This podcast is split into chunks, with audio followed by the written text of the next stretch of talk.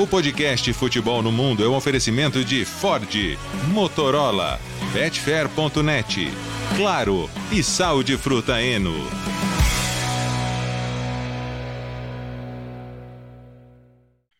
Alô Brasil, olá para você que é fã de esportes. Podcast Futebol no Mundo 273 está no ar. É uma discussão fora do ar. Tipo, tiver mostrar isso pro fã de esportes, viu? Porque a pauta. É, Como está a pauta, Leonardo Bertozzi? Pauta extensa. Gostou, né? Está bem, bem extensa hoje, cheia de assuntos, que afinal de contas foi um fim de semana super movimentado nos campeonatos pela Europa, pelo mundo, né? Tivemos rodada de clássico na Argentina, o Biratã tá doido para falar um pouquinho sobre ela. Não, não faltaram, faltaram gols, mas não faltou emoção nos nossos vizinhos. E é semana de Champions League, de Conference League, de Liga Europa, de Champions Asiática, né? Para alegria de. Jean que vai acompanhar todos os jogos. Temos transmissão, sim, do Cristiano Ronaldo, do Neymar, do Benzema, né? O Gustavo daqui a pouco tá no ar em uma delas aí. Então, o fã de esporte, fique ligado que teremos transmissões exclusivas para ele. É, Gustavo Hoffman, como vai, Gustavo?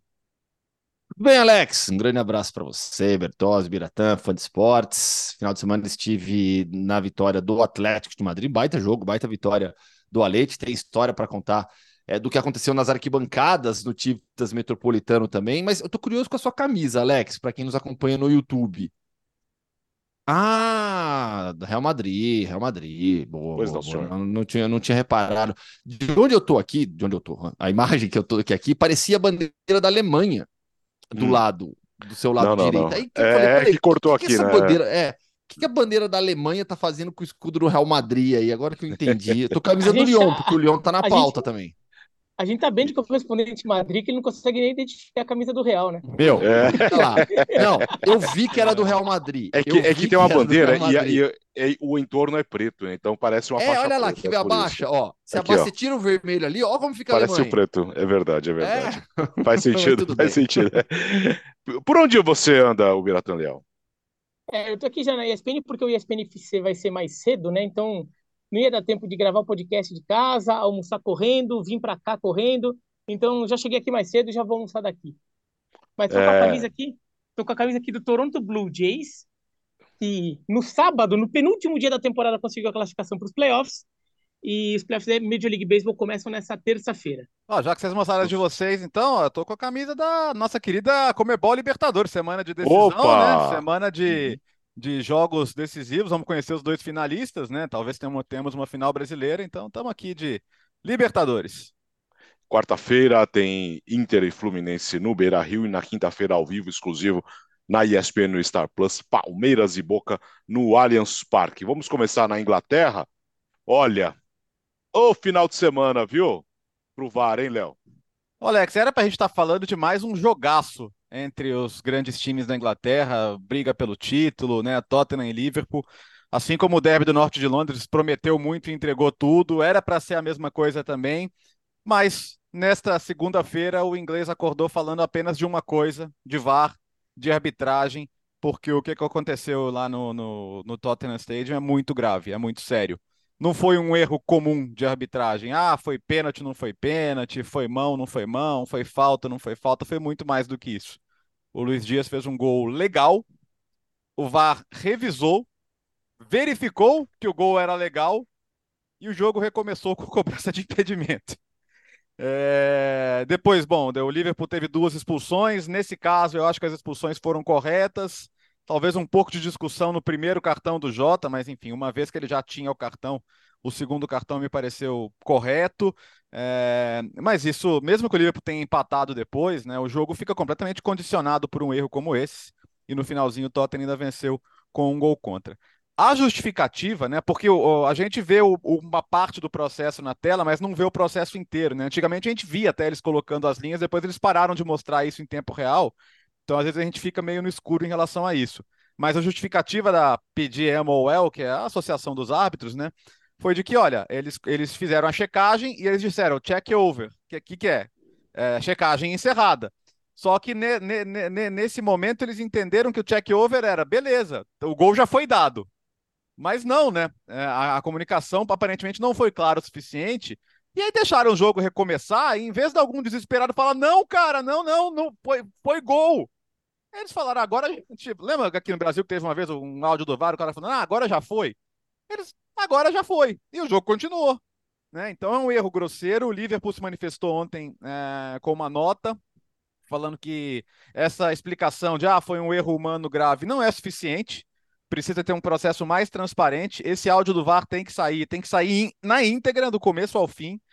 É, quando eles falam, ah, vamos explorar todas as opções. Claro que eles sabem, antes de qualquer um, que não dá para anular o jogo, que não dá para reverter resultado.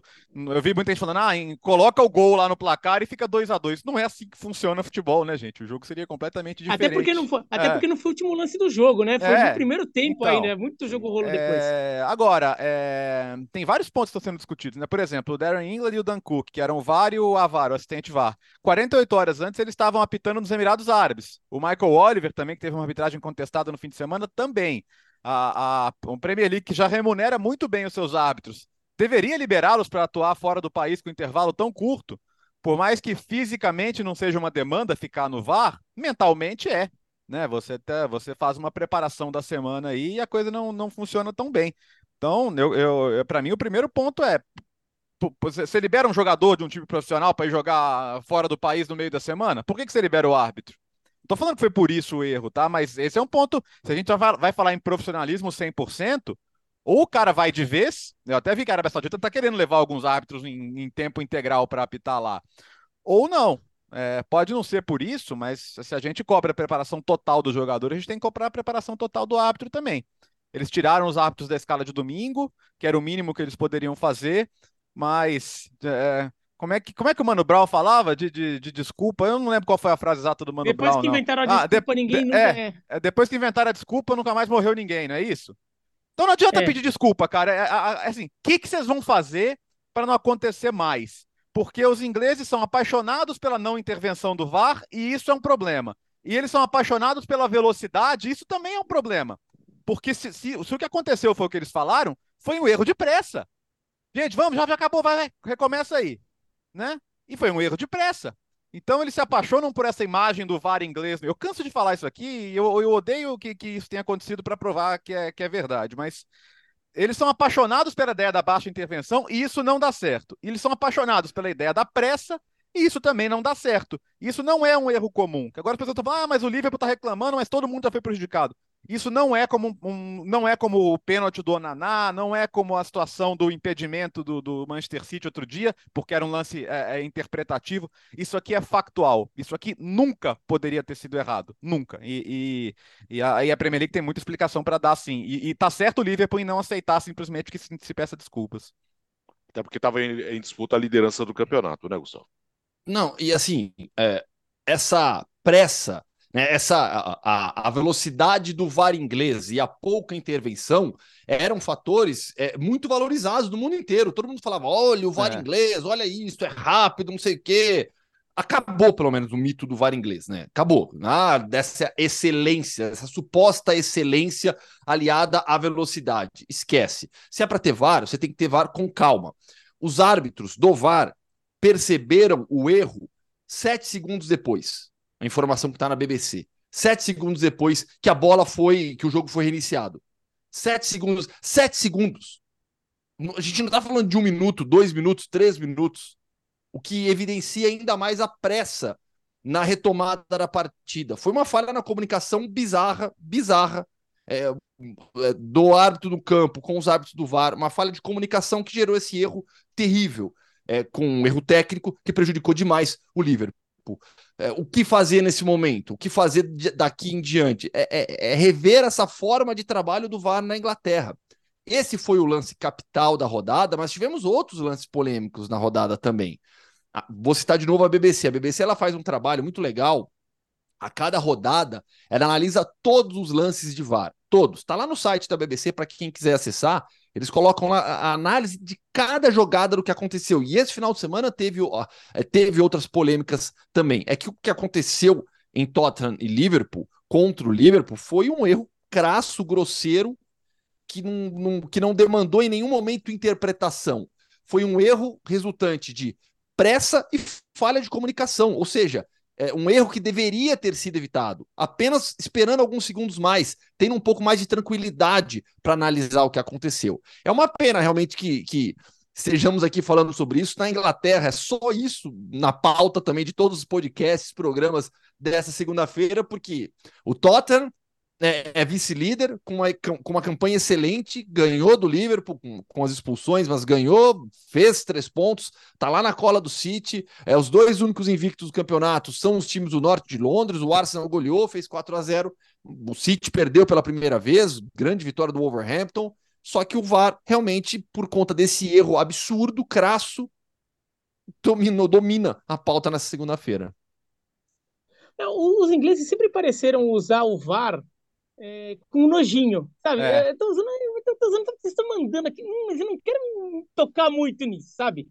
É, tanto é que eles não usam na segunda divisão, eles não usam em. em na, na Copa, na, na Copa da Liga agora, eles tiraram até nos jogos entre times da Premier League nessas primeiras fases. No Manchester, na Manchester City e Newcastle semana passada não tinha. Então, eles parecem que usar com nojinho.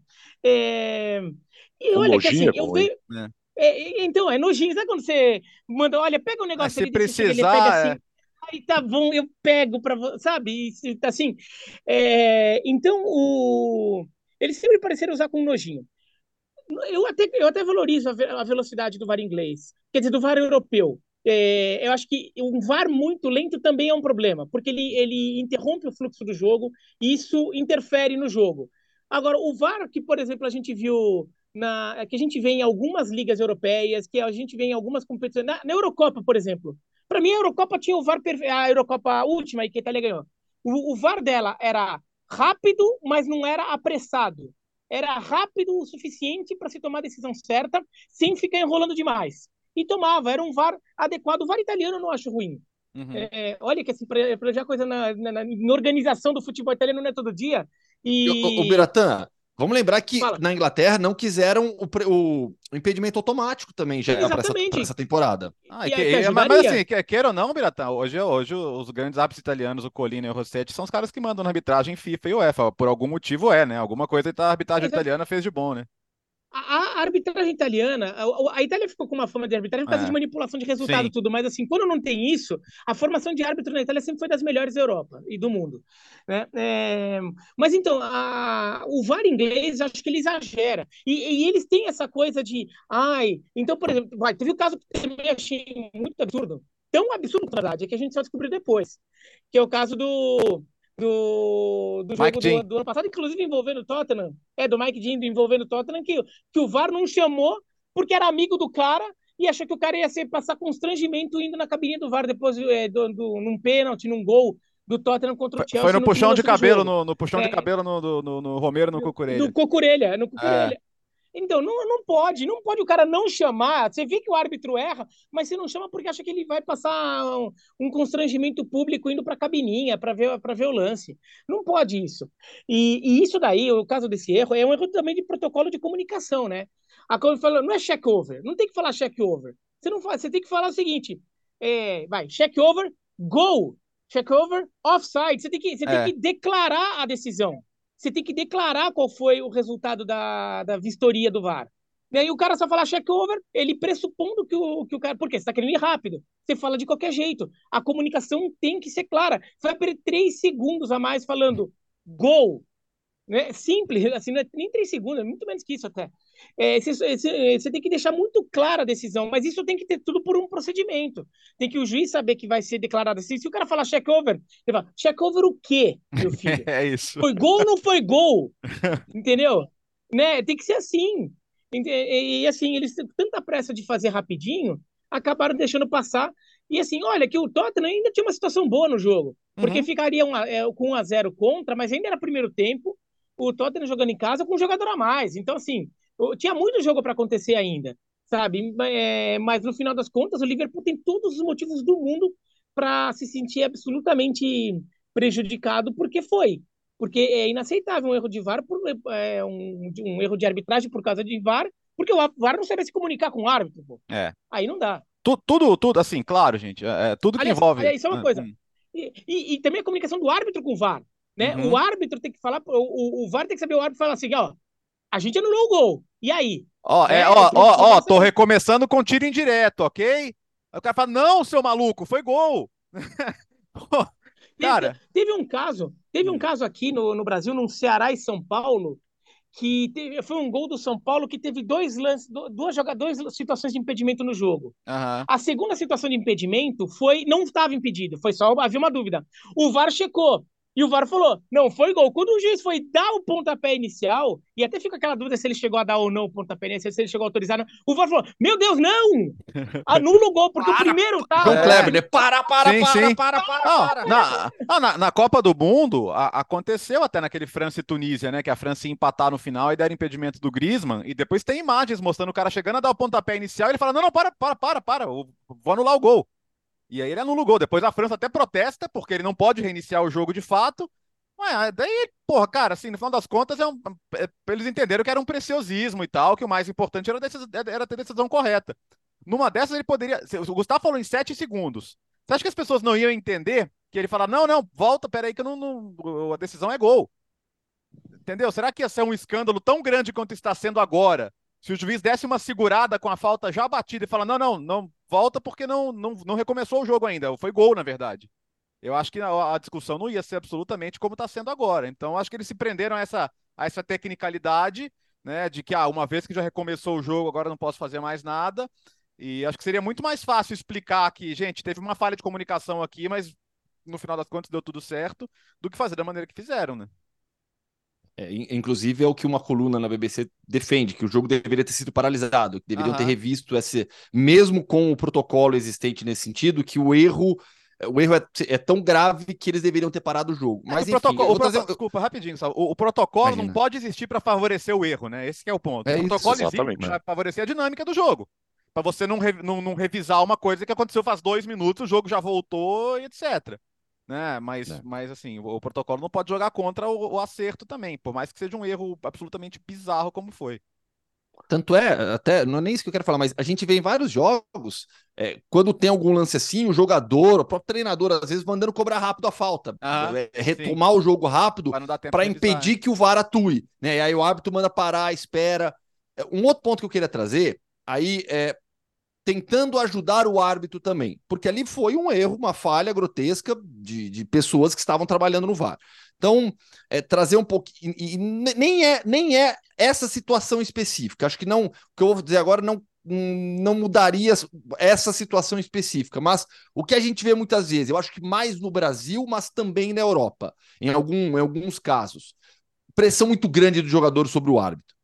Sabe? Então, assim, se o lance vai para VAR, acho que tem que ter um protocolo mais claro de, de comportamento de jogador e comissão técnica também. O lance está em revisão, o lance foi para checagem, não pode falar com o árbitro. Você não pode chegar ali, se aproximar. Não pode, não pode, porque nesse momento o árbitro também precisa ter tranquilidade para trabalhar. Vamos, vamos olhar o lado do árbitro. Jogando, trabalhando no estádio, 80 mil pessoas, pressão gigantesca, todo mundo em cima dele gritando, falando que foi e que não foi.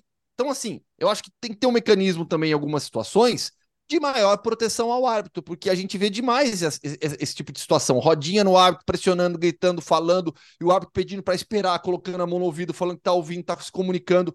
Nessa hora, o mais importante para o árbitro no campo e para o árbitro do VAR é ter tranquilidade. E aí eu acho que casa um pouquinho com essa questão da velocidade que a gente está falando. É, quanto mais tranquilidade eles tiverem para tomar a decisão, mais rápido eles podem é, é, é, decidir o que aconteceu no campo também. que sirva de lição para a Premier League, apesar de achar que não, né? eles vão seguir a vida normalmente. E o líder perdeu, mas continua líder, né, Bira? É, o. Ah, até um, um resultado surpreendente, e, e, assim, mais do que o resultado surpreendente do, do tropeço do Manchester City, é a falta de. A, a falta de futebol parece nossa aqui. Não, mas o Manchester, Manchester City não conseguiu jogar direito. Né? Foi um jogo que não, que, que não, não fluiu do Manchester City. É, foi um jogo também assim, ah, o Manchester City estava melhor em campo. O primeiro ataque do Wolverhampton, a bola entra, daí o Manchester City fica martelando, martelando, consegue empate, daí logo depois do empate vem o segundo gol do, do Wolverhampton num contra-ataque. Agora, o Wolverhampton joga esse futebol há anos, todo mundo sabe que o negócio do Wolverhampton é esse, Sim. sem nenhuma novidade. É um time que, que, que ano passado, por exemplo, até passou aperto ali na tabela, mas é justamente um time que contra os grandes muitas vezes faz jogo duro por causa disso, porque ele tem esse estilo e ele sabe se defender bem, sair rápido em contra-ataque. Até deu muito trabalho para o Manchester United na primeira rodada do campeonato. Agora, o, o, futebol do Manchester City não fluiu, né? O Manchester City não conseguiu, por exemplo, acionar o Haaland como, como gostaria. Num jogo desse, né? É, é, um jogo que você tá batendo ali no muro, que é, meu, é bola aérea no Haaland, e eles não estavam conseguindo nem assim, né? Não estavam conseguindo fazer a bola chegar no Haaland direito, e, e o Haaland acabou tendo um jogo muito apagado. É, o, o Wolverhampton foi muito bem também, né? O Matheus Cunha e o, aquele cara lá, como que é? Ah, é Huang. O Huang foi muito o bem. O cara coreano? Aquele, é. é. cara coreano. Que tem nome? O... É, tem nome. O nome dele é Huang. Uhum. O sobrenome dele é Huang. E, e ele foi muito bem. E, é, é o, o, inclusive, numa jogada entre os dois, né? O Matheus Cunha, inclusive, preparando para o Huang. O, o Wolverhampton acabou é, fazendo 2 a 1 um, E ah, foi legal também para dar uma, uma, bagunçadinha no campeonato, né? Dar uma bagunçadinha. O, Manchester City também estava muito confortável nesse começo de campeonato. Então, ali dá uma, dá uma aproximada também. A gente vê o, o Arsenal e o Tottenham agora com, esses, com, com essas vitórias também chegando perto. Mas é, chama atenção, chama atenção esse, esse dia desligado do, do, do Manchester City. O morte é C, né, Léo? Ah, foi, foi a típica derrota do Manchester City, né? O 3 a, 3 a 23 em finalizações, 32 a 68 em posse de bola, mas aí, como disse o Biratã, se você esperar que o Overhampton vá ganhar do Manchester City dominando a posse de bola, finalizando 20 vezes, esquece, isso não vai acontecer. E torcedor do City não nos ouça, mas que bom, né? Como foi a rodada, imagina se o City já dá uma disparada aí, né? Eu, ainda acho que uma hora isso vai acontecer, então é bom que eles percam também de vez em quando. O videozinho que o Overhampton fez no TikTok, ao contrário do, do, do cara do Napoli lá, né? Foi, foi, foi, super bom gosto, cara. O Huang dando uma risadinha da, da fala do Korean Guy lá do Guardiola, a narração repetindo o nome dele várias vezes. Foi muito engraçado, muito engraçado. E destacar a participação do Matheus Cunha no lance do gol também, né? Aliás, é curioso que o Guardiola fala, o ataque tem jogadores, o ataque tem muita qualidade. O Pedro, o Neto, o Cunha e o, e o Korean Guy. O, o Neto, a, a, jogada do gol do Rubem Dias é fantástica, né? Ele sai do campo de defesa, acelera e, e força o gol contra o Rubem Dias. E o Matheus Cunha dá assistência para o gol do Huang. Eu tenho visto gente criticar a convocação do, do Matheus Cunha como se ele fosse um. Como é que o pessoal fala na rede social hoje? Bagre, pé de rato, esses termos meio babacas que as pessoas usam nas redes sociais. O Matheus Cunha é bom jogador, gente. É bom jogador, ele fez um ótimo jogo. E não Deus foi primeiro... muito bom jogador. Não foi o primeiro bom jogo dele, fez um bom jogo na, na, naquele jogo do, do pênalti do Naná lá do Manchester United, tinha feito um bom jogo também. Ele é bom jogador, pô, e, e provou mais uma vez. Ô, Gustavo, antes de você falar, então eu vou puxar, vou, vou jogar para você. Sobre o Matheus Cunha, por exemplo, é, acho que ele só tem um problema que ele não, ele, ele, ele precisa melhorar um pouco na hora de finalizar. Acho que às vezes ele se precipita um pouco, mas ele é muito bom jogador tecnicamente falando. E olha, ele ficou com fama de um jogador que perde muito gol mas o Gustavo pode até falar melhor. Ele sai do Atlético de Madrid, ele, ele vai emprestado para o Wolverhampton, a torcida do Atlético de Madrid adorava ele. Apesar de reconhecer que ele é um cara que perdia muito gol, a torcida adorava ele, porque sabia que ele gerava jogo. Sim. É, a vida no Atlético de Madrid pro atacante é bem diferente, né? E o Matheus sofreu demais, sofreu demais no Wolverhampton, acho que tá rendendo bem, bem o suficiente para para estar na lista da seleção brasileira, que hoje também não tem essa, essa oferta incrível de atacantes, então não vejo nenhum problema com a convocação do Matheus Cunha. Eu acho muito bom jogador, participa do segundo gol. A jogada do primeiro gol que o Bertozzi citou do, do, do, do, do Neto surge de uma recuperação de posse de bola. Né, o City perde, é um erro né, do City, que perde a posse de bola e acontece a transição. O City também erra, e nesse jogo é, os erros do City geraram também os gols, as jogadas decisivas, poucas jogadas do Wolverhampton. E um destaque para os times do. A gente falou, né? Da vitória do Tottenham, também tem a vitória do Arsenal.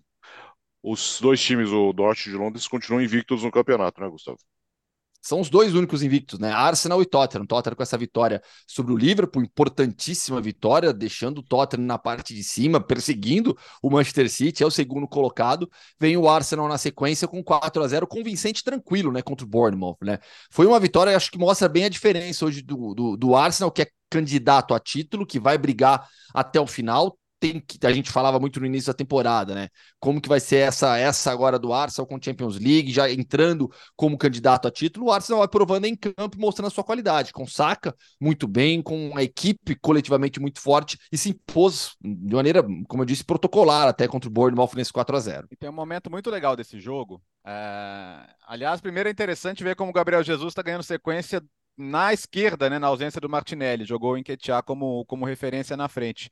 O momento do pênalti, é, do segundo pênalti, né, que a imagem parece que o Odegar chega no Gabriel Jesus e fala, cara, deixa o Havertz bater, que ele tá precisando, né, e ele bate o pênalti e faz Primeiro o gol, gol, né? e tira o jejum e tal, ele tá, tava numa ansiedade muito grande pelo primeiro gol, então acho que isso mostra ali uma coisa de grupo muito forte, esse, esse é um grupo jovem, um grupo muito fechado, e não é por acaso que está conseguindo as coisas que consegue, né? Conseguiu um vice-campeonato inesperado na última temporada, já começou muito bem a, a, Champions League, começou muito bem essa temporada de novo.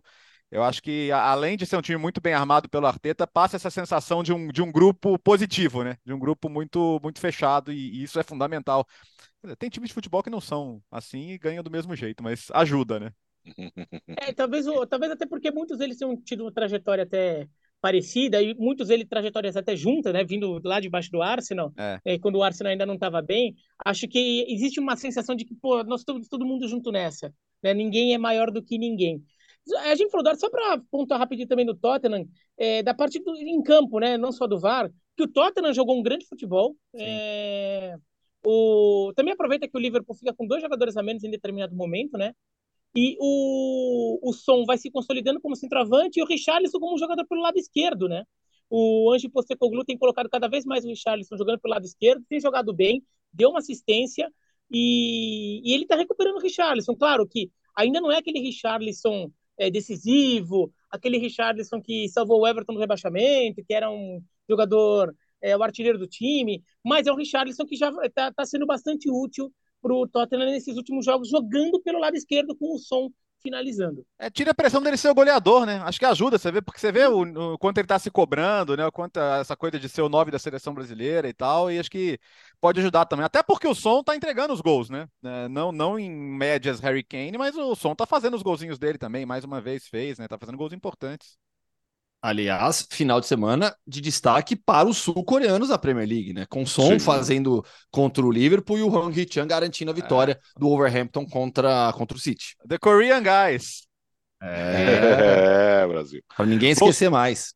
Vamos para a Espanha agora. Oi, diga, Vira. Não, não, só para só deixar claro que a gente está tirando sal, mas assim, é... uma coisa que, que incomoda muito o, os asiáticos é esse tratamento que a gente recebe. A gente, eu falo a gente porque eu sou descendente japonês, o Sim. Alex é descendente chinês também.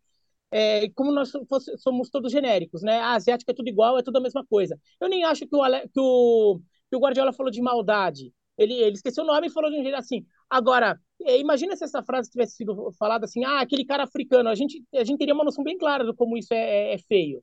Né? É feio falar assim, ah, aquele cara coreano. Entendeu? Eu não acho que ele fez de maldade, mas assim, eu imagino, espero que da próxima vez ele, ele como outras pessoas, se, se preocupem mais em decorar o nome do, do, da pessoa, né? Do indivíduo, porque o Huang é um cara, ele é um indivíduo, ele tem nome, né? É, That Korean Guy, assim, é um tipo de coisa que eu já ouvi muito, assim, ah, aquele japonês, ah. o Alex já deve ter ouvido muito esse tipo oh. de coisa. É, entendeu? Nós somos genéricos, como se todos nós fôssemos iguais, né? Então, é, isso é uma coisa que incomoda. É, também não estou querendo fazer a caveira aqui do, do Guardiola. É, acho que ele errou, ficou claro que ele errou. E espero só que, que, que, que ele aprenda, que ele perceba isso e da próxima vez tente evitar cometer esse tipo de erro. Não fez mal, mas é. mereceu a zoada, ponto.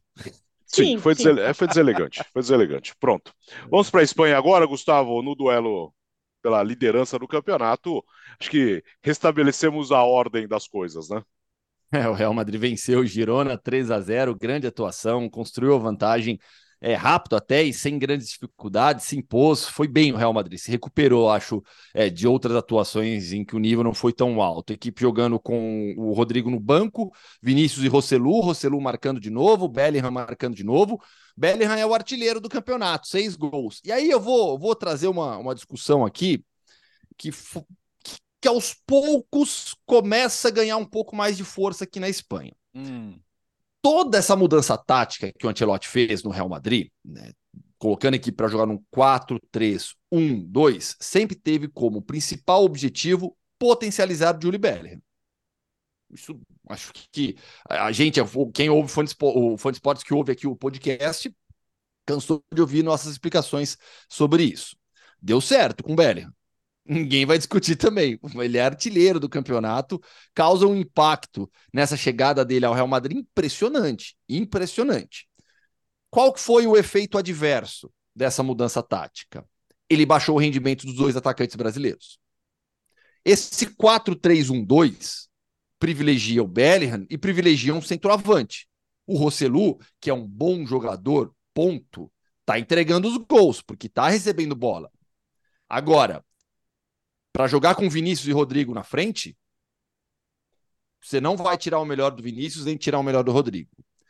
Para jogar com um dos dois ao lado do Rosselu, você não tira o melhor porque você não tem o Vinícius ou o Rodrigo fazendo a função que eles fazem melhor. O Vinícius, Vinícius é um dos melhores jogadores do mundo, principalmente quando joga pela esquerda, cortando para dentro. O Rodrigo, ou quando joga aberto, ou quando joga até mais recuado na faixa de campo que hoje é do Bellingham.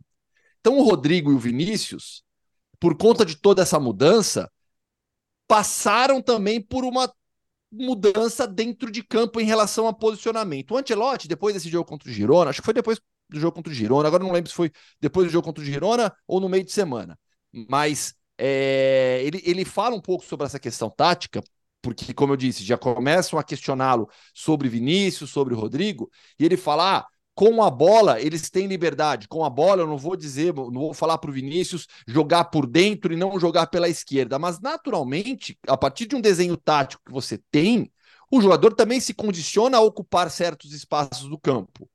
Ninguém vai dizer que o Vinícius está jogando nessa temporada da mesma forma que ele jogou na passada, e eu estou me referindo à parte tática. Quando ele era o atacante aberto pela esquerda, com liberdade de movimentação, mas partindo da esquerda, e não um dos atacantes por dentro, nesse 4-3-1-2. Então é um, é, um, é um dilema que o Ancelotti vai ter pela frente em como seguir, tirando o melhor do Bellingham, algo que ele consegue, mas ao mesmo tempo tirando o melhor do Vinícius, que foi o melhor jogador do time na temporada passada, e do Rodrigo, que vinha em um crescimento evidente para todos, e nessa temporada eu acho que muito por conta de todas essas alterações táticas e os desfalques da equipe, o Rodrigo, para mim, é o jogador que mais sofre no Real Madrid. Eu quero ver mais, mais, mais rodagem do Vinícius voltando da contusão para poder concluir um pouco mais a respeito disso. Agora, o que não dá para discutir é o tamanho do Bellingham, né? Porque não, é, não são só os gols que ele faz que o colocam na artilharia. A, a, o tapa que ele dá para o Rossellu ali no, no, primeiro gol é coisa de quem conhece, né? Então é absurdo realmente o que ele está fazendo nesse princípio de temporada. É, é, não foi um resultado qualquer, afinal de contas o Girona vinha liderando o campeonato, isso é muito importante de nota negativa só a questão do, da, do Nacho, né? Na entrada do Porto ali, que foi feia, né? Foi de expulsão e acho que ninguém discute. Depois ele mesmo se desculpou, segundo noticiaram, até o próprio Florentino Pérez ligou para ele para se desculpar, né? Porque foi uma coisa que do capitão do Real Madrid, você não espera uma entrada daquela, né? Totalmente fora de, de, de contexto, de lógica, até pelo momento do jogo. Os acréscimos, né? É, Isso, e, totalmente. É, não, e o Real Madrid completamente é, ferrado de zagueiro. É, não, já não tem o Militão, o Alaba tá, talvez jogue contra o Napoli. É. É, e na Liga você vai. É inacreditável o que fez o Nacho. Sim, e, e, e felizmente, né? Foi para o boletim médico do Girona falar só num edema ósseo, né? Quer dizer, é, é, aquilo ali podia quebrar a perna dele. Então, felizmente, foi só isso. Mas nada, um jogador com a experiência do Nath tem que saber melhor do que fazer isso aí. Não, não, não, em situação nenhuma deve fazer, mas ainda mais no contexto que estava o jogo, não justifica de jeito nenhum, né? É, é que às vezes você tá numa situação, um jogo muito acirrado, você entra na dividida e acaba não medindo a força e acaba é. Sem, é, dando uma entrada muito feia. Mas se tem caso, né? Pô, finalzinho de jogo, 3 a 0 é... Agora o Real Madrid foi curioso que o Girona começou o jogo quente, né? O Girona começou, acho que o jogo querendo se impor. Eu sou o líder do campeonato, estou jogando em casa, vou mostrar que eu sou bom. Criou algumas oportunidades, o Savinho sendo muito acionado. Daí parece que o Real Madrid, ah, não, beleza, agora vamos jogar. Daí o Real Madrid faz dois gols rapidinho ali, né? Então, o primeiro passo que o Bertazzi mencionou, para quem não é. viu, foi um cruzamento de trivela que o, que o Bellingham dá com, com o pé direito, né? Daí a bola faz uma curva, assim, contornando, assim, por fora da a, a defesa do, do Girona até encontrar o, o Rossellu. Mas Acho que esse, esse, esse, esse ponto levantado pelo Gustavo é interessante. Vamos ver também, assim, craque tem capacidade de adaptação também. Então, vamos ver o quanto o Vinícius acaba não se adaptando, pegando mais continuidade nesse sistema, porque essa evolução, uma eventual evolução dele foi interrompida, né? Mas é um ponto relevante para se levantar, porque é uma mudança de, de sistema de jogo que fez para acomodar o Bellingham na ausência do Benzema, e mas aí pode acabar prejudicando, vira efeito dominó, né? Acabou prejudicando outros jogadores que também eram importantes. Uh, no Tivtas Metropolitano, Gustavo, nós tivemos a vitória do Atlético o, de Madrid contra o Cádiz, mas o destaque não foi só esse, né? Pois é, vamos, vamos primeiro sobre o jogo, né? O Cádiz faz 2 a 0 com 28 minutos do primeiro tempo. O Alete começou bem com menos com 4, 3 minutos, acho, teve uma bola na trave do, do. Né? Até depois do jogo eu entrevistei o Simeone e perguntei para ele, né? A primeira pergunta que eu fiz para ele foi assim, ó: é, nos primeiros 30 minutos, o Cádiz fez 2 a 0 Nos outros 60 minutos, é, três gols do Atlético, a virada o que, que aconteceu nos primeiros minutos e o que o Atlético fez diferente nos outros 60 para conseguir a, a, a, virada. E aí o, Simeone ele começa a resposta já falando da bola na trave do, do, do querendo dizer, olha, a gente não começou tão mal assim também. A gente teve essa oportunidade depois do Cádiz, em duas jogadas, dois ataques, é, bem muito bem executados, é, fez os dois gols. É até engraçado. O Simeone ele não estava reclamando, né? mas é engraçado ver o Simeone citando isso. Ah, os caras foram duas vezes pro ataque e fizeram dois gols. né? mas, ele, mas ele, de maneira alguma, é, é. disse isso reclamando. Ele até fala: é, futebol, eles tiveram claro. essa, essa, essa, essa eficiência para fazer os dois gols. Mas o Cádiz faz 2 a 0 O primeiro gol do Cádiz, marcado pelo Lucas Pires, lateral brasileiro, emprestado pelo Santos. Entrevistei ele depois do jogo também primeiro gol dele como profissional.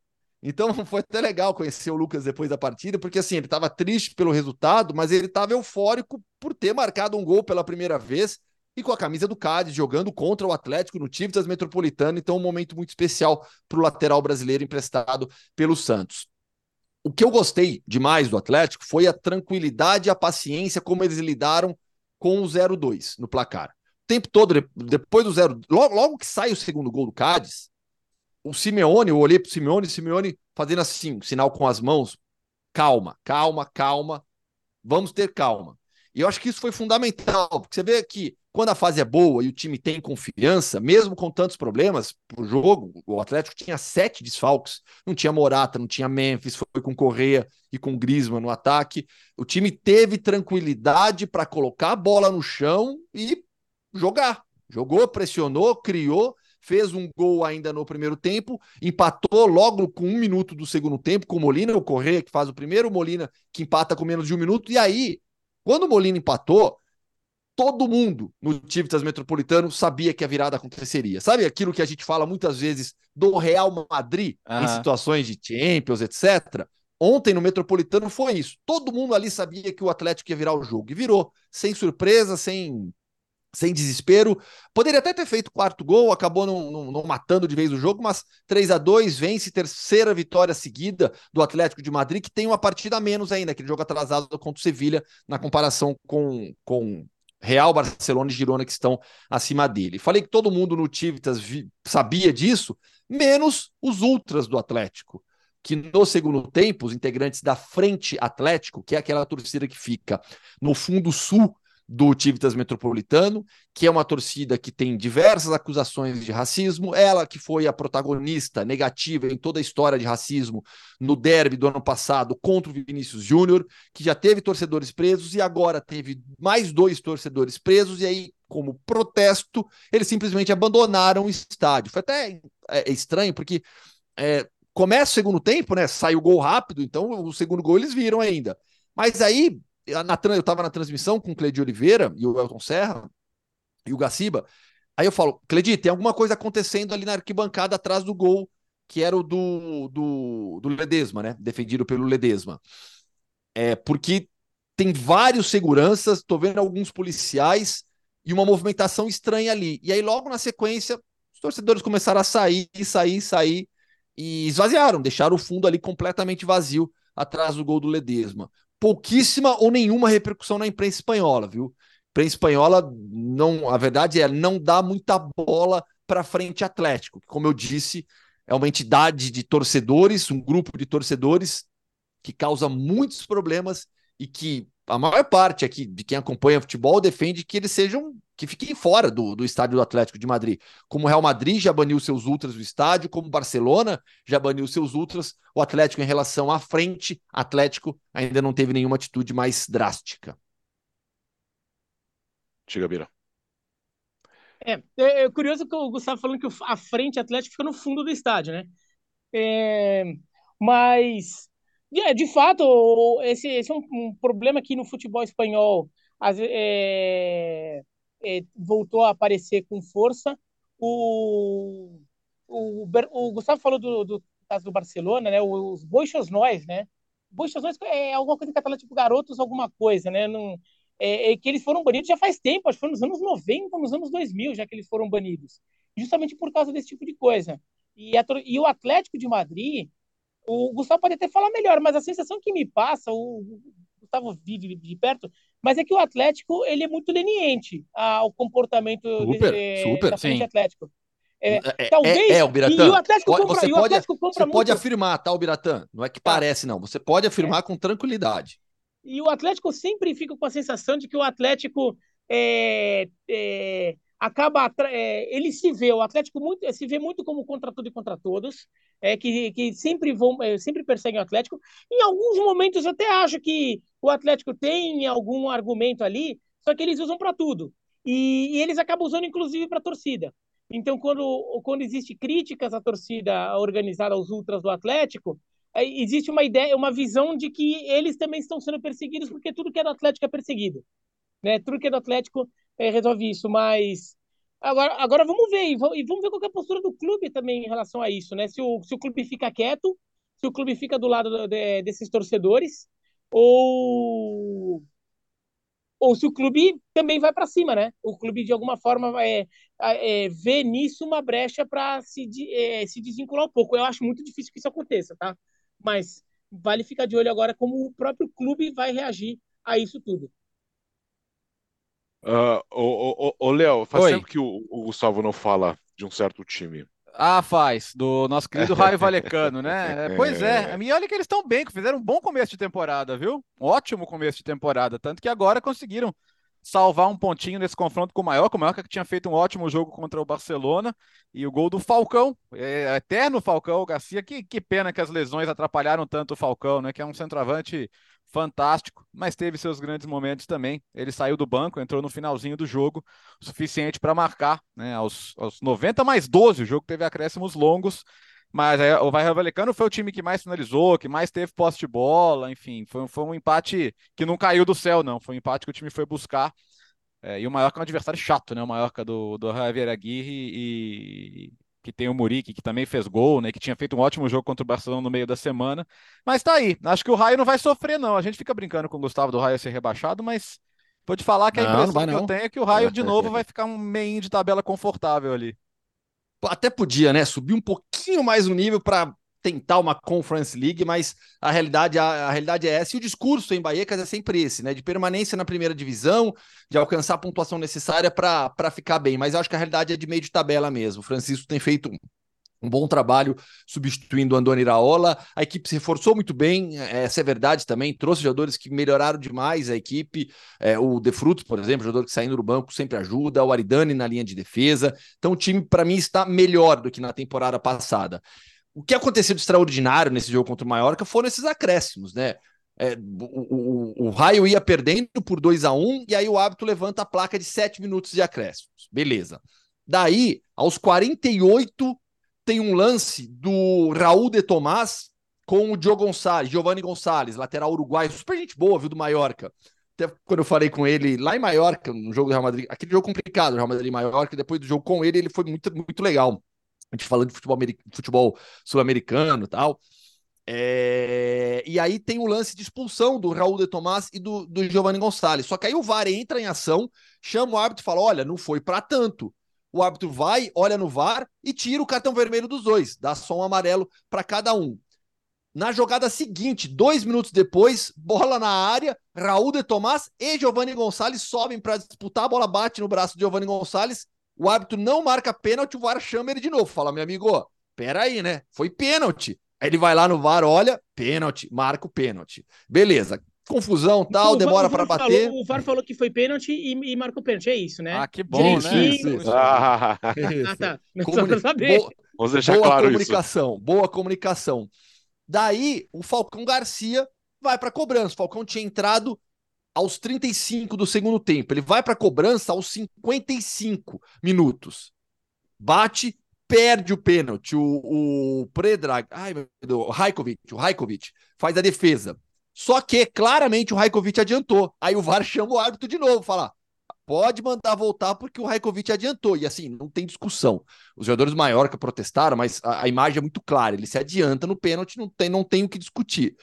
E aí, finalmente, aos 57, o Falcão Garcia pega a bola de novo, cobra, faz um gol. Não marcava desde outubro do ano passado, quando ele tinha feito de pênalti também nos acréscimos contra o Atlético de Madrid no Tivitas Metropolitano para dar um ponto para o Raio Vallecano. Então, assim, o Falcão hoje, que é um dos grandes atacantes da sua geração, ele é a terceira opção para o comando de ataque do, do Raio Vallecano. Ele está atrás do Sérgio Cameio e do, do Raul de Tomás. Ele aceitou esse papel, e aí não, não, é, isso é informação mesmo. Ele aceitou esse papel porque ele ama Madrid. Ele quer continuar jogando bola, ele quer morar aqui em Madrid, ele não quer sair daqui. Então, como ele tem boa relação com o presidente do Raio Vallecano também, é, acertou um contrato de mais uma temporada, fica lá treinando, entra de vez em quando e ainda consegue ser protagonista em um jogo como esse. Uh, vamos para a Alemanha agora. Eu, hoje eu vou responder, viu? Porque depois do que nós vimos o Leipzig segurando de alguma maneira, vencia por 2 a 0 o Bayern de Munique, mas uh, cedeu o empate, mas segurou o Bayern de Munique e o Leverkusen agora é o novo líder do campeonato alemão, né, Bira? Temos o campeonato lá, né? Hoje não precisamos, não precisamos, é, ter, ainda não é o momento do Gustavo responder essa pergunta, né, Bira? Não, ainda não é o momento. É... Mas olha, é, eu, de fato, esse começo de campeonato eu acho bem interessante do, do RB Leipzig e do, do Bayer Leverkusen. É, o Leverkusen já tinha segurado o Bayern de Munique na Allianz Arena, agora foi a vez o, do RB Leipzig. Eu ainda, te, ainda acho que no final das contas vai dar Bayern, mas tem um campeonato pelo menos. É, o, o é, a gente vê que aquele segundo turno da temporada passada desses dois times é, deixou um embalo para essa temporada, né, do Leipzig e do, e do Leverkusen. E, e o Bayern de Munique está sofrendo um pouquinho. Ainda acho que o Bayern de Munique também ainda está precisando ajeitar algumas coisas lá. Né? Em geral é bom quando o Bayern de Munique tem coisas a ajeitar, porque significa que ele não está passando o carro em todo mundo. Né? Mas, mas acho que ainda tem algumas coisas para ajeitar. O Bayern de Munique ainda tem uma defesa muito vulnerável, ainda é um time que oscila muito dentro do mesmo jogo e por isso toma uns sustos que não precisa tomar. É um time com condição ainda de ser mais sólido. Mas enquanto isso vai acontecer, enquanto isso não acontece, o torcedor alemão pode curtir um campeonato. É, e, e, bom, para variar, o, o Lothar Matheus falando bobagem, né? Criticando o Kim, que para mim é um dos que se salvam nesse time, sendo que o Bayern de Munique é uma peneira organiza é, em termos de organização defensiva. Não acho que seja uma questão do, dos zagueiros individualmente. Então, e assim. Eu não viu que ele falou? Foi por conta do primeiro gol? É, foi por assim, falou, ah, não tá pronto ainda, é um fator de insegurança. O Lothar Matheus também, se não tá enchendo o saco, ele não tá vivo, né? O que, tudo, Incrível, tudo né? Que, tudo que ele era bom jogando bola, ele é chato. Meu Deus, como é insuportável o Lothar Matheus. Bom, tanto que não, durou aqui, deixa pra lá. É, não vamos falar de coisas extra-campo. O, o, o, e assim, o, o, o, e o Gustavo, assim, na, na, na, vitória contra o Manchester United, o Gustavo chamou atenção aqui. Defensivamente é um time problemático, a gente discutiu isso. Não é porque ganhou do Bayern de Munique que deixa de ser. Então, assim, tá muito fácil fazer gol no Bayern de Munique, tá muito fácil, o Leipzig fez, e, e acho que o Leipzig pode lamentar não ter vencido o jogo, porque era, podia ter segurado, sim, o resultado. Quem tá melhor colocado, o Bayern do Harry Kane ou o Tottenham? É, já pensou? É, vai, vai, vai, terminar assim? Provavelmente não. Mas não. neste momento é o que diz a tabela. Isso aí, isso aí seria o maior turnaround da história, assim, né? Imagina, o Tottenham ganha a Premier League e o Bayern Cara, perde não é a possível, Bundesliga com o Harry? Kane. Não, aí, Não, não, não, aí, aí Aí é para, demais, né? Aí aposenta, aposenta. É, o, o, o, o curioso desse jogo é, sabe quantas defesas fez o, o Ulreich? Nenhuma. É. Nenhuma defesa. Foram duas finalizações certas do Leipzig no jogo, dois gols. É, ele falha diretamente no lance do segundo gol. Eu acho que pouco se falou sobre a, sobre a planificação do, do, do Bayern para o gol. A equipe tentou o Kepa, foi atropelada pelo Real Madrid na escolha do jogador, é, optou por ficar com o Reich. O problema do Neuer é mais grave do que parecia, ele teve, teve, teve, teve é, outros problemas. Como é que fala? É... Complicações? Complicações. Teve complicações, falava assim no retorno dele para pré-temporada ainda, e agora se fala em um retorno talvez apenas em 2024. Ou seja, o Bayern vai ter que ir com o Reich toda a primeira parte da Bundesliga. E o Reich, queira ou não, por mais que o time tenha problemas defensivos, que o Bertozzi já citou, é, que o Bayern, hoje o Bayern não é um time dominante como já foi em outros tempos, mesmo tendo o elenco mais forte. Você pega a escalação ontem, time não estava completo, Gnabry estava fora, mas o time fortíssimo que o que o, o Thomas Tuchel mandou a campo, Thomas Miller sequer entrou, ficou no banco o tempo todo. Você olha para o banco, você tem qualidade, jogadores bons saindo do banco para você mudar o jogo. O Bayern não consegue ser dominante, mas para mim é evidente que há uma posição tecnicamente abaixo das demais no Bayern, que é o gol. E, e, quando você tem um goleiro que não está no mesmo nível de jogo que você tem, no seu tamanho, você vai pagar o preço em alguns momentos. O Bayern pagou nesse jogo também contra o Leipzig, porque ele falha claramente no lance do segundo gol, a bola cruzada na grande área. De qualquer, de qualquer modo, o Bayern ainda conseguiu reagir, mais um gol do Harry Kane. É, o Sané teve boa atuação, faz o segundo gol também, numa bela jogada, e, mas não venceu, ficou no empate, e aí com isso temos Bayern Leverkusen na liderança, Alex. Falando um pouquinho desse Leverkusen, né, Gustavo?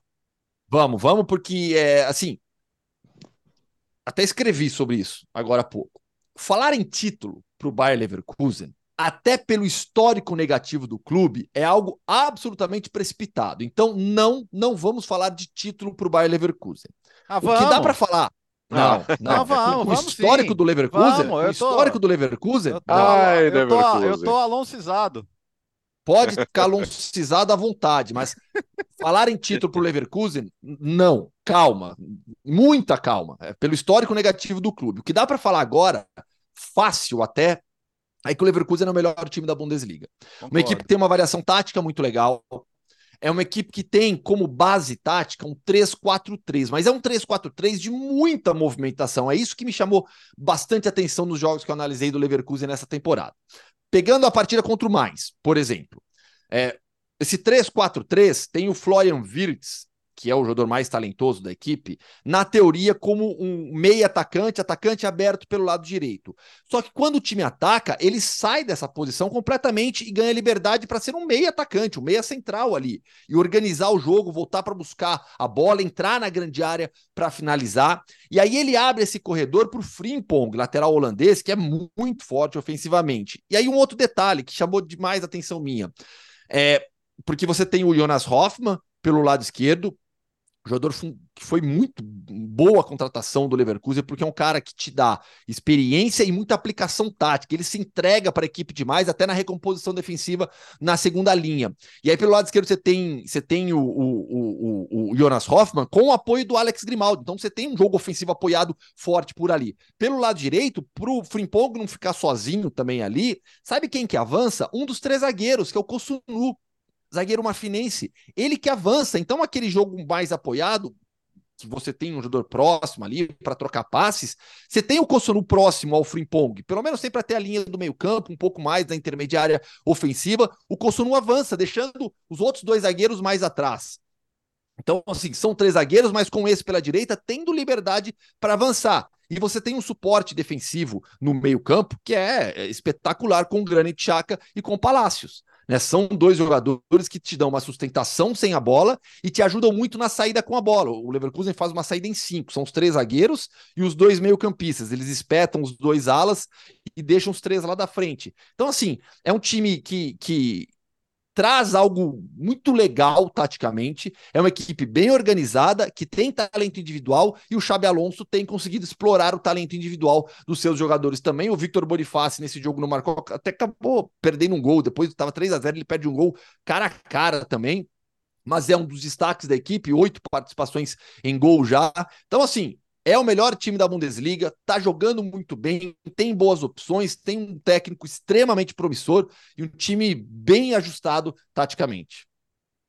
Vamos para a Itália agora, Léo, com a vitória do Inter e também do Milan na rodada. Os dois lideram o campeonato italiano.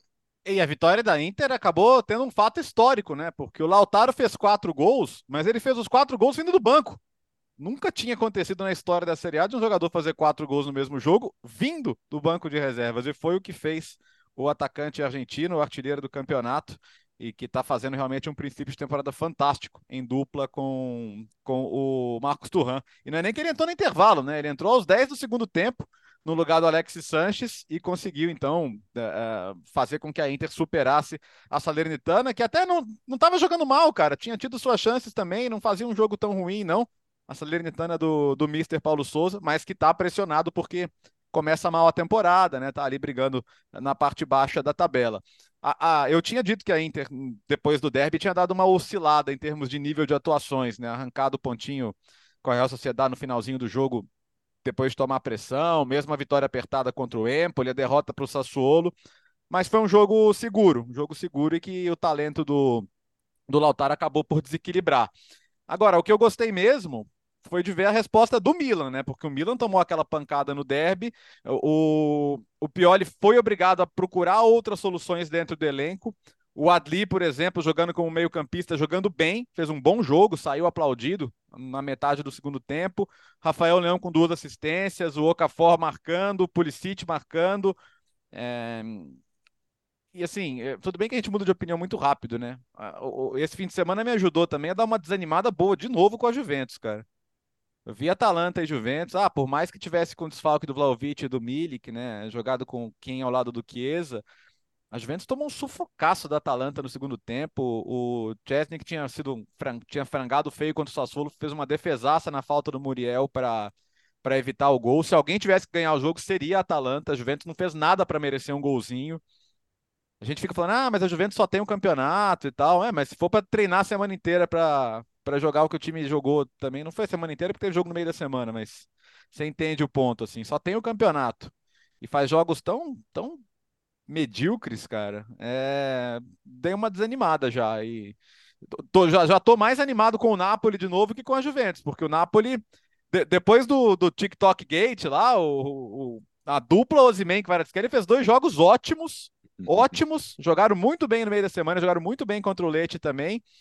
O Ozyman, se foi ele, se foi um assessor, ele deu um show de relações públicas, ele fez um post falando: ninguém vai se meter na minha relação com o Nápoles e com a torcida do Nápoles. Não estou falando nada, porque os nigerianos começaram a atacar uh, o Nápoles e os napolitanos. Então ficou um meio com. Ele se viu no meio de um fogo cruzado, ele começou a ver nas redes sociais nigerianos e napolitanos brigando por ele. então ele teve que. Ele, gente, não precisa brigar.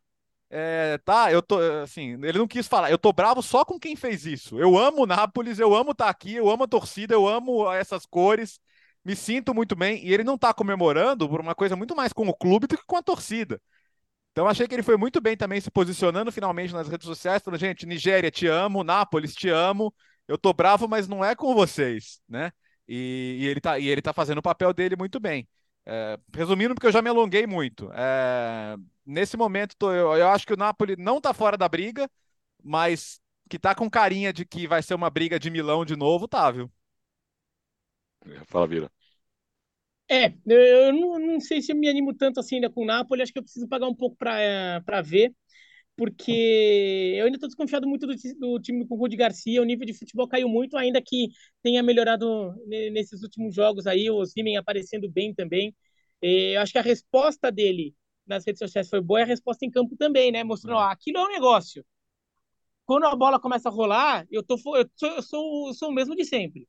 E isso também é importante, é, até para ele bancar é, a posição dele no final das contas, né? O, quanto à Juventus, curioso que no começo da temporada eu me animei um pouco com a Juventus. Ela fez alguns bons jogos, contra o Dinese, por exemplo. Né? Então a Juventus dava alguns sinais, o Chiesa bem, o Vlahovic bem, mas de fato já vem com uma sequencinha de, de atuações problemáticas da Juventus. E eu começo a, a ficar com medo de ser do alegrismo é, o, o alegrismo é diferente da alegria, né? É. é aliás, é o oposto da alegria, né? Olha. É um, falso, é um falso cognato, porque o alegrismo é triste de ver. Às vezes até vê resultado, mas que é triste de ver é. é escuta, e, o, o, E da Itália? E da Itália, só, só, só salientar na segunda divisão, Achei que você ia falar do Verona, pô. É, não, é só hoje, joga hoje. hoje. É, joga nessa segunda. Hoje. Não, a Sampdoria é lanterna da segunda divisão. Né? A, Samp, a Sampdoria é um, é, um, é um grande clube regional da Itália. É, foi vice-campeão de Champions League já, é o de Copa dos Campeões, e tá na lanterna da segunda divisão. O trabalho lá do, do, do Pirlo não tá legal.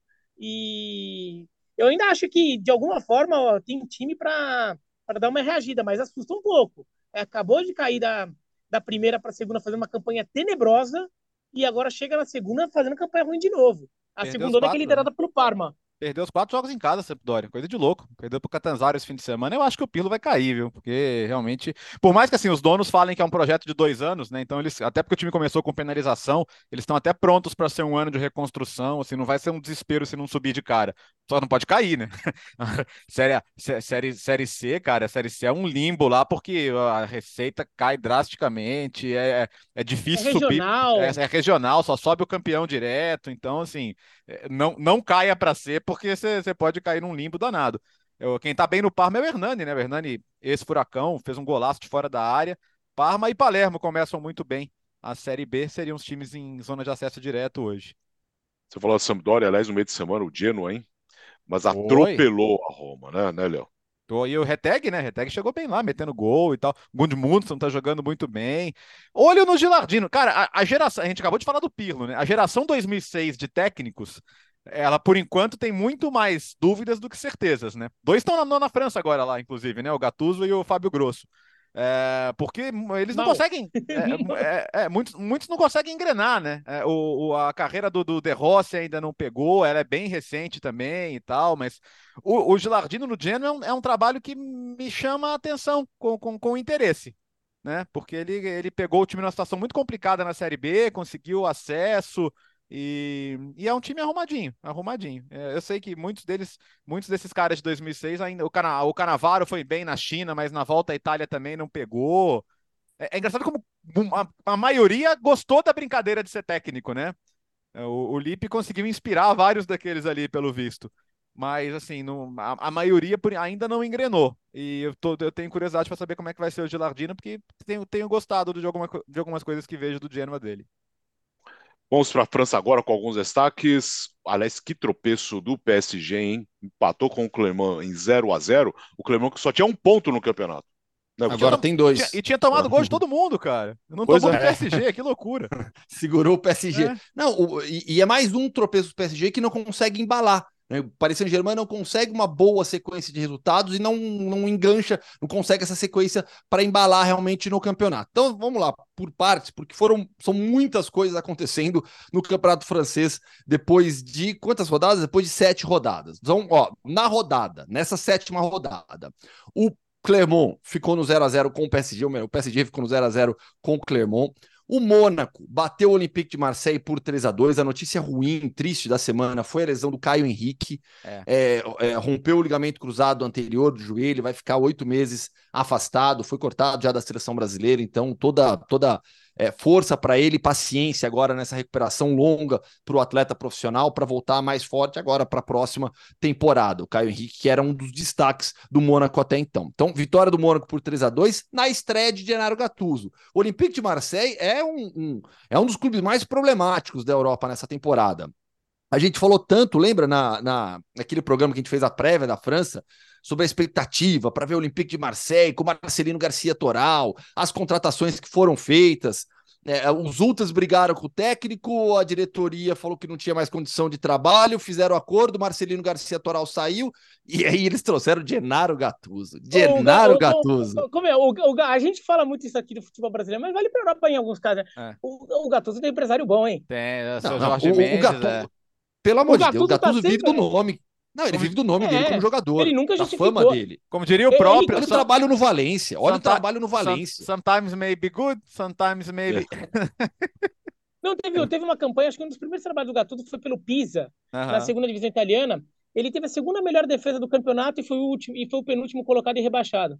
O time simplesmente não fazia gol. E foi rebaixado para a terceira divisão italiana com o Gattuso. Ah, ele nunca justificou. Jamais, jamais. É, ainda nessa rodada, o Lyon perdeu. O Lyon perdeu para o Rem por 2 a 0 e agora é o lanterna da competição. O Lan, que tava, que vinha mal, venceu dois jogos seguidos agora esboça uma reação, saiu já da zona de abaixamento, está na 15 posição, com sete pontos. O Lyon tem apenas dois pontos depois de sete rodadas. Ainda não venceu no torneio. E na parte de cima, o Mônaco agora lidera com 14, mesmo a pontuação do Brest. O Rennes, que venceu justamente o Lyon, foi para 13 pontos, mesmo a pontuação do Nice. E o Paris Saint-Germain caiu para quinta posição com 12 pontos depois de sete rodadas. De tudo isso, é, acho que o que mais chama atenção, atenção é essa lanterna do Lyon, falei do, do problemático Olympique de Marseille, a relação de diretoria, torcida, elenco no Lyon também não é muito tranquila, pelo contrário, lembrando que o Lyon é presidido pelo John Textor. Presidido não, né? O John Textor é o proprietário. Ah, então, e, e, tem a questão extracampo também. Então, a FIFA está investigando uma transferência de jogador do Nordjylland via Molenbeek, né? Porque o Lyon estava com restrições financeiras de orçamento, justamente porque houve algumas questões aí na última temporada. Então, e o Texas divulgou uma nota, né? E achei a nota dele. uh, Molenbeek, que é clube dele. Isso, é, Molenbeek, o Molenbeek do Caçapa. é clube do Texas também. É, ele, teria, é, ele, teria, usado o Molenbeek para driblar essas restrições aí de, de, de, transferência, né?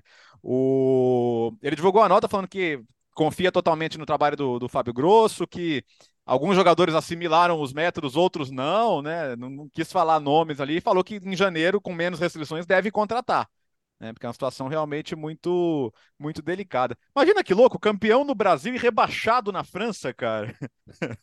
Não, isso porque o, o John Texel teve problema com o Jean-Michel Olá, né? Que é o é. antigo dono do Lyon, que vendeu o dono para vendeu o clube para ele, mas ainda permaneceu ainda na, com algum controle, ele não, que, não queria abrir mão de todo o controle, então também teve esse problema. O Lyon acabou é, pagando um pouco por isso, né? Essa disputa dos dois ali sobre quem manda, quem não manda no Lyon.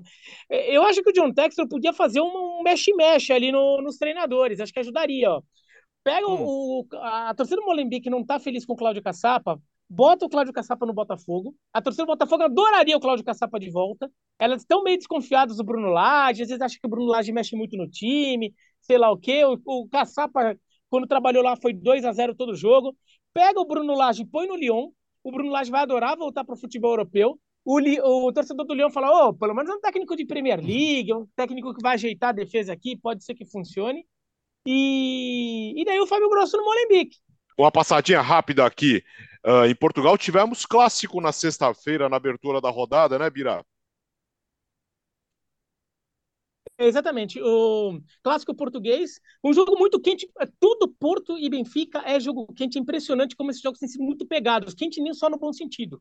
Também jogo até muito tenso, muito violento, muita reclamação com, com a arbitragem. O Porto tem um jogador expulso ainda no primeiro tempo, uma falta é, ali como, como último homem também. Daí também causa polêmica se deveria ter sido expulso ou não.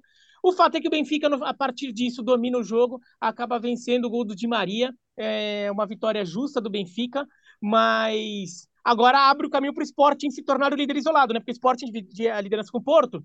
O Benfica tinha uma derrota já para o Boa Vista. Então, agora o esporte fica na liderança isolada.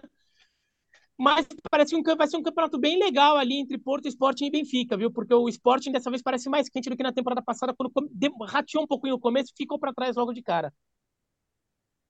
É, para onde vamos hoje, Gustavo? Dinamarca. Mas de novo. Gostei de lá. Ah... Olha! Gostou de gastar lá também? Nossa, aí não, aí é complicado. Eu tô pagando as contas até agora. então vamos, Léo. Então vamos lá, porque teve, pelo visto, teve jogaço no campeonato dinamarquês nesse fim de semana. Antes disso, só destacar que o nosso querido Klaxvik foi campeão nas Ilhas Faroe, como todo mundo já imaginava, uma derrota só em todo o campeonato, e tá jogando a Conference League também, só para fazer um preâmbulo, até porque as Ilhas Faroe pertencem à Dinamarca, de onde vamos falar hoje no Mundo Hoffman em toda a Escandinávia, né, os países nórdicos, a gente já falou sobre isso aqui várias vezes, a Dinamarca é o único que mantém o calendário é, como, o resto, como a maior parte da Europa, né, começando em um ano e terminando no outro. Todos os outros países nórdicos têm calendário anual em seus campeonatos nacionais. Por isso que a gente está no começo ainda da temporada na Dinamarca, enquanto os outros já estão finalizando as suas competições. E nessa rodada do final de semana, teve Copenhagen e Midtjylland. Deu Midland 2 a 0 jogo na capital dinamarquesa. Três brasileiros jogaram. É, o Midland tem uma relação muito forte com o futebol brasileiro. É, o Juninho, o zagueiro, o Paulinho, lateral e o Charles saiu do banco de reservas nessa vitória do, do, do Midland por 2 a 0 Na tabela do campeonato, o Copenhagen lidera com 22 pontos depois de 10 jogos. O Midland subiu para a quinta posição com 17. Por que, que esse jogo foi importante? O Midland, na temporada passada, foi apenas o sétimo colocado. O Campeonato Dinamarquês tem fase final. Né? Então, os seis primeiros colocados avançam para a fase final. O Midland sequer conseguiu ir para a fase final do último campeonato dinamarquês. Então a expectativa para essa temporada é de que a equipe volte a brigar pelo título. Até porque, quando a gente analisa as temporadas anteriores, o Midland foi, por exemplo, tirando essa passada em que ele foi o sétimo, 21, 22 foi vice-campeão, 20, 21 foi vice-campeão, 19, 20 foi campeão, 18, 19 vice, 17, 18 primeiro colocado. Então teve esse período de grande domínio da equipe. nas temporadas anteriores, quarto, terceiro, campeão em 14, 15, terceiro, sexto. Essa sétima colocação foi muito surpreendente. Vamos ver se nessa temporada o Michelin consegue realmente ficar nessa disputa com, com o Copenhagen, com os outros grandes do país. Agora, uma passada aqui na América do Sul, com destaque para clássico argentino, tem destaques também do campeonato boliviano, o Biratã Leal. É, o destaque do campeonato boliviano. Temos um Biratã? Temos, ah, um temos, temos, temos, temos, Tem, tem, é. O destaque do campeonato boliviano é que tem um campeonato, né? Voltaremos a ter um campeonato. A gente falou até algumas semanas que o campeonato foi interrompido por causa de manipulação de resultados para por causa de apostas, né? Por, por causa de apostas, não, desculpa, por causa de apostas. E o campeonato foi interrompido, foi paralisado de vez e iam discutir para fazer um novo campeonato. O The Strongest reclamou muito porque liderava o campeonato. No final das contas, eles decidiram retomar o campeonato de onde estava. Vai retomar é, nesta terça-feira o campeonato bolivianão, vai recomeçar da onde parou. Então, o The Strongest é o líder, o Bolívar, é, acho que o Always Red é o segundo, o Bolívar, é, não, o Bolívar é segundo, o Always Red é terceiro, vai recomeçar o campeonato na Bolívia. É, não vai ter mudança de regulamento, não vão criar torneio novo, não. Até, até, porque o Strongest, até porque o Strongest estava ameaçando ir para o Tribunal Arbitral do Esporte, né? É, Exatamente. falando que não, não teria base para anular todo o campeonato, né? Exato. E... e, e na Argentina foi a rodada de clássicos, né? Porque eles dividem, agora é a Copa da Liga Argentina, né? Não é o Campeonato Argentino. Essa Copa da Liga eles dividem o, os times em dois grupos. E os grupos, para serem meio equilibrados, o que, que, eles fazem? É Boca de um lado, River do outro, Independiente de um lado, Racing do outro, Estudiantes de um lado, Renascela Plata do outro. Né? Eles vão jogando um, um time é, e o seu rival, o seu equivalente do outro lado.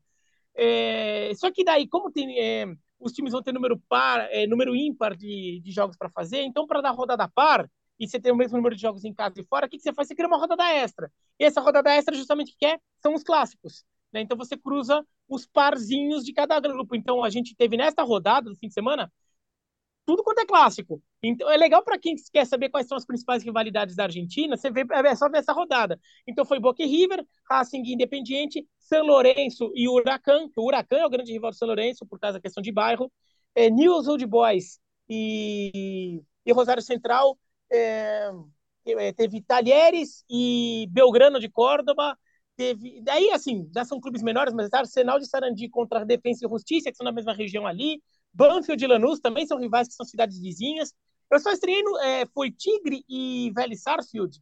Eu estreiei no Tigre Platense, que são, é o clássico do norte. Né? Tigre Platense. Ficou Tigre e Vélez Platense e Argentino Júnior. É porque tem que, é, é por causa da gambiarra, né, o Biratã? Porque o velho é. seria com o ferro carril, mas eles não jogam nunca, né? Porque o ferro carril não consegue subir. É, então, mas aí você tem que. 2000, né? Não, mas por exemplo, o Atlético Tucumã pegou o Central Córdoba, porque o Central Córdoba é o time de Santiago del Esteiro, o Atlético Tucumã de Tucumã são duas cidades ao norte. Sim. Mesmo que eles não sejam necessariamente grandes rivais é, tradicionais de cidade. Seria o São Martin de Tucumã, que está na segunda divisão. Mas tudo bem, eles alinharam ali. E teve muito empate, né? Teve muito empate. E Estudiantes e Rinácia foi empate. Acho que Talheres e Belgrano foi empate.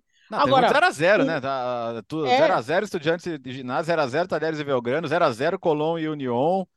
É, é o Colônia Santa Fé também. Tigre é, Tigre Velho 0x0. Sabe que, antes de você completar, o Biratão, uma galera. Foi legal que uma galera que foi ver o Palmeiras lá ficou para ver a rodada de clássicos na Argentina. Então você tá vendo muito, tem muito criador de conteúdo brasileiro que postou um monte de, de, de vídeo, foto esse final é. de semana, né? E, e, os argentinos acharam o máximo isso aí. Até o, até o Van Nistelrooy apareceu por lá, cara. Ele foi ver o São Lourenço e o Huracan e foi ver Boca e River também, né? Então, eu. E no final das contas, nos, nos dois clássicos mais quentes, acabou, uh, acabou tendo vitorioso, né? O River Plate pegou o time reserva do Boca, mas o time reserva do Boca até que deu jogo. É, o Cavani chega a fazer um gol anulado por milímetros ali no VAR, mas o River Plate venceu por 2 a 0 o Boca na bomboneira, mas era o reserva do Boca se poupando para um jogo contra o Palmeiras.